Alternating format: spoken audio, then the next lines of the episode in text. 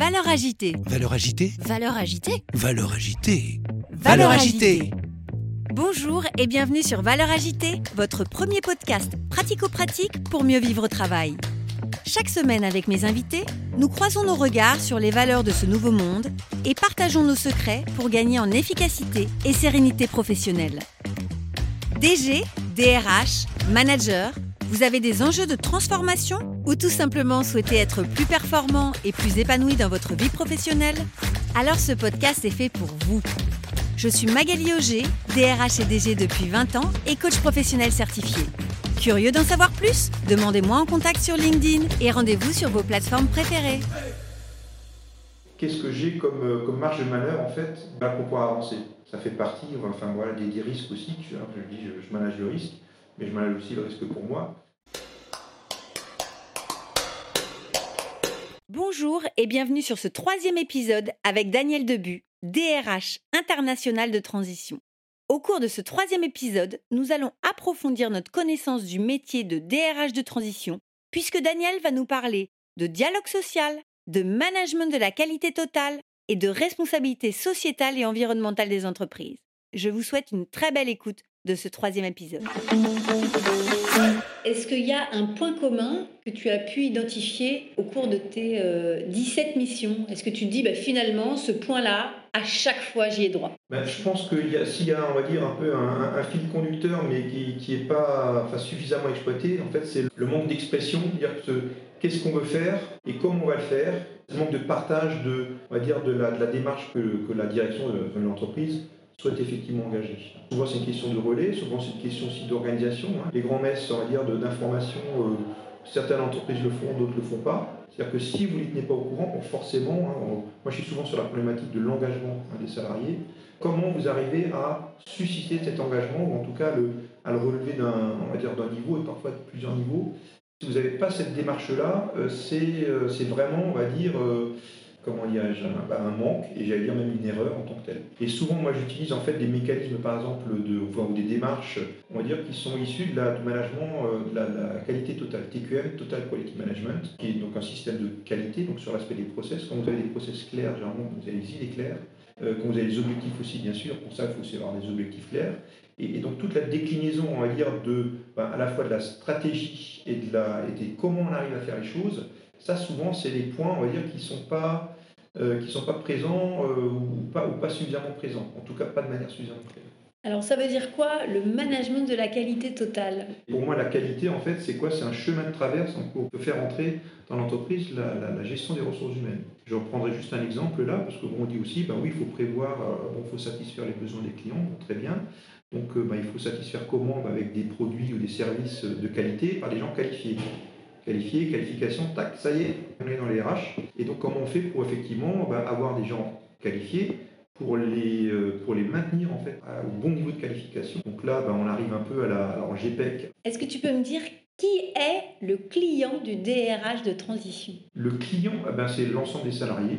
C'est plutôt moi, le, on va dire, le, le fournisseur de parler de sérénité, euh, que ce soit un PDG ou DG, en tout cas CODIR, et, et- et ensuite, on va dire, toute la, la- on va dire, la structure euh, bah, du management, euh, du, on va dire, du- enfin, des, des salariés, euh, quels qu'ils soient, donc pour arriver effectivement bah, à faire avancer les choses. Est-ce que tu peux me dire comment tu mets en place un management de la qualité totale? Alors en fait, alors ça c'est vraiment une démarche en fait d'entreprise, mais c'est avant tout c'est une démarche qualité. hein. donc avec son volet effectivement ressources humaines, hein, mais il n'y a pas que les ressources humaines. On parle souvent de RSE, hein, la responsabilité sociale de l'entreprise. Pour moi, la, enfin, le management par la qualité totale, c'est un des moyens d'y arriver.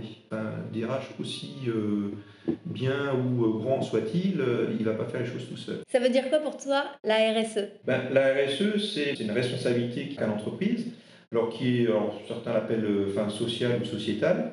Maintenant, encore une fois, c'est euh, comment on intègre euh, ou on fonctionne avec ben, les ressources, euh, entre autres humaines, qu'on a pour euh, aller ben, vers le, ben, le plus de performance. Alors, management qualité totale, effectivement, en fait, c'est un management de la performance également, mais avec toute sa composante, en fait, euh, d'impact, en fait, sur le- l'environnement prends l'exemple de la gestion des déchets, parce que pour toute entreprise, euh, même on va dire de service, hein, ces, déchets, ces, papiers, qu'on va peut-être euh, mettre à la poubelle, mais enfin il n'y a pas que ça, il y a l'électricité, enfin voilà, tous les, tous les fluides hein, qu'on peut utiliser.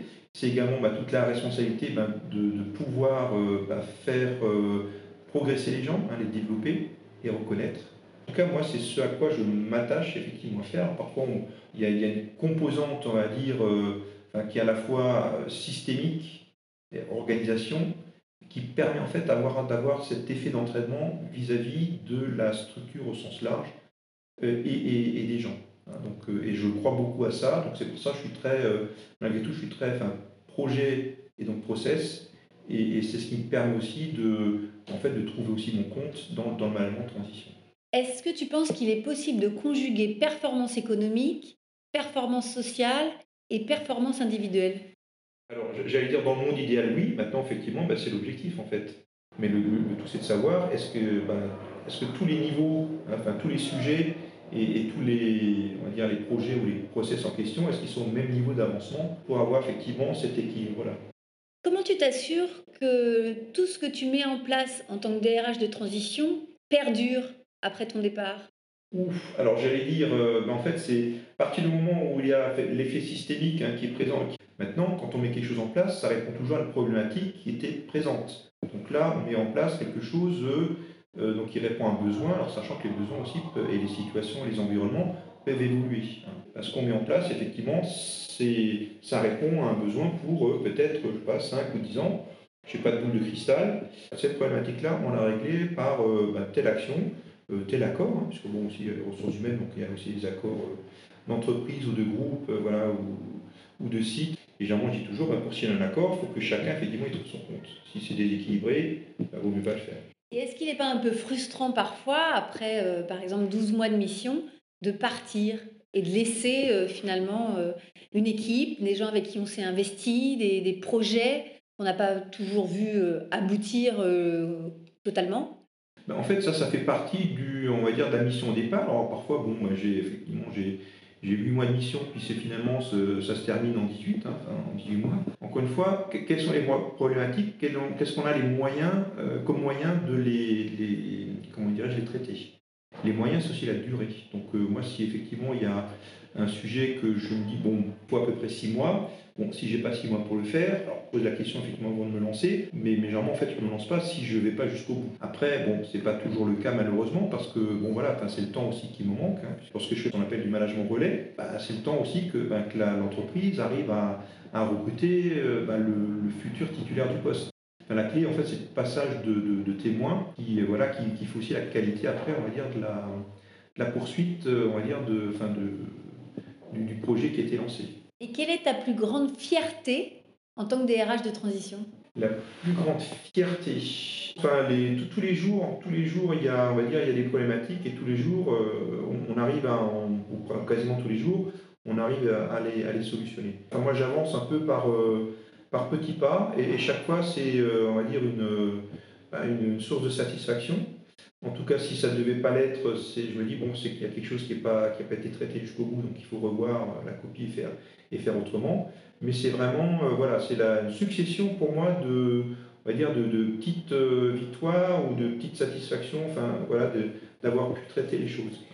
Et quel est le plus grand échec ou écueil que tu as pu euh, vivre dans ta carrière professionnelle? Ben, l'écueil, c'est partie, on va dire, enfin, carrière professionnelle, l'écueil enfin, que j'essaie d'éviter, c'est justement de ne pas avoir cette autonomie-là d'action. Alors bien sûr, on ne fait pas les choses tout seul on n'est pas indépendant en tant que tel, mais on a une problématique, on, est, on, analyse, on propose des solutions, on en retient une et après derrière on l'applique. Moi l'écueil c'est que, enfin en tout cas la problématique, c'est que ça prenne trop de temps, parce que ben, du temps, enfin mon temps il est compté. Hein. Qu'est-ce que j'ai comme, euh, comme marge de manœuvre en fait ben, pour pouvoir avancer?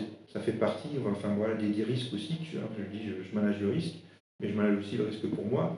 Parce que si derrière j'arrive pas à avancer, pour différentes raisons, ben, en fait, euh, voilà, je ne suis pas encore une fois en capacité de réussir. Voilà, après, j'ai pas dit que je dis pas que je, fais toujours tout euh, formidablement bien, parce qu'après, voilà, il y a des certains niveaux d'avancement et, de, satisfaction sûrement. Parfois, on y arrive moins bien, mais en tout cas, voilà. Quelle est l'image que tu donnes en tant que DRH de transition au reste des salariés, par exemple? Euh, bah, tout, dépend des environnements, parce que parfois, effectivement, bah, quand on fait de la réorg, on n'a pas forcément une image. après, il n'y a, que le résultat qui, euh, on va dire, qui, est, qui est intéressant, hein, c'est d'arriver effectivement, euh, au final, on va dire, à, atteindre ses objectifs. Encore une fois, moi, je m'astreins toujours à avoir, à entretenir ce, dialogue-là avec les, représentants du personnel, parce que bon, y a, moi, je dis toujours, bon, y aura toujours une direction, que je représente, voilà, un temps, et il y aura toujours des représentants du personnel. Donc il faut vraiment, dire, s'attacher à garder ce, ce, positionnement et ce lien, parce qu'encore une fois, moi, je suis pas dans la, comment dire, je suis pas dans la rupture. Hein, c'est pas, ça fait pas partie de mes, on va dire, de mes, de, de, mes gènes, et puis ni de ma, va dire, de ma, certaine manière, ma culture, hein, parce que moi, je, je suis de, enfin, originaire de, de l'est de la France, donc ma, ma langue maternelle, c'est pas le français, c'est l'alsacien, et il y a toujours effectivement un rapport, on va dire, un peu plus, peut-être un peu plus germanique donc alors même si parfois bon, on peut se fâcher, bon pourquoi pas, hein, ça peut arriver à, à, tout le monde. En tout cas, moi dans le, dans le, dans le positionnement et dans, le, et dans les, comment dirais dans les, dans les relations qu'on entretient, euh, j'essaie toujours d'aller au bout, du bout, du bout, du bout de la relation. Voilà. Et ce qui peut paraître aussi un peu parfois un peu, on va dire, euh, différent de, de peut-être d'autres approches. Euh, voilà. Donc, donc j'ai aussi, on va dire, j'ai pas ironiquement exercé en France, hein, donc bon, le fait aussi de d'avoir fait, euh, voilà, en, soit en Allemagne, en, Angleterre, enfin en Europe hein, au sens large de, l'Ouest et, de l'Est aussi. Donc ça, ça permet aussi d'avoir, on va dire, un certain regard sur les choses et une certaine aussi gestion fait, de la relation. Est-ce que pour être DRH de transition, il faut être mobile? Eh ben, Il faut être mobile, euh, oui, bah, si on va avoir des missions, pourquoi pas? Moi, je me suis toujours en fait euh, déplacé, alors pas bon, ces derniers temps un peu plus souvent qu'avant, enfin en tout cas en France, hein, puisque voilà, j'étais on dire, enfin, le plus souvent basé sur Paris ou région parisienne, et après je partais dans les contrées, on va dire, un peu plus, plus lointaines. Là, sur les, précédentes missions, bon, voilà, j'étais dans le, dans le, sud de la France, j'étais en Normandie, côté de Cherbourg, donc voilà, c'est très bien, ça permet de voir du pays. J'étais en Alsace aussi, mon pays, un pays natal, hein, vous verrez du pays qui disait, donc euh, vrai, de ce côté-là, je, je, ne suis jamais déçu, parce que bon, allez, à partir du moment aussi, c'est un peu trop statique, à tout point de vue, Bon, ça, au, bout d'un moment, je voilà, je ne pas dire que ça m'intéresse plus, mais c'est plus difficile à, on va dire, à, maintenir aussi son, dire, sa motivation. Donc, il faut que ça bouge, en fait, hein, pour, pour moi. Je suis ravie d'avoir encore partagé ces instants avec Daniel Debu et avec vous, mes chers auditeurs. Je vous donne rendez-vous tout de suite sur le quatrième épisode où Daniel se prête au jeu de questions-réponses, le tip-top. Vous avez aimé cet épisode? Donnez-lui 5 étoiles sur votre plateforme de podcast préférée.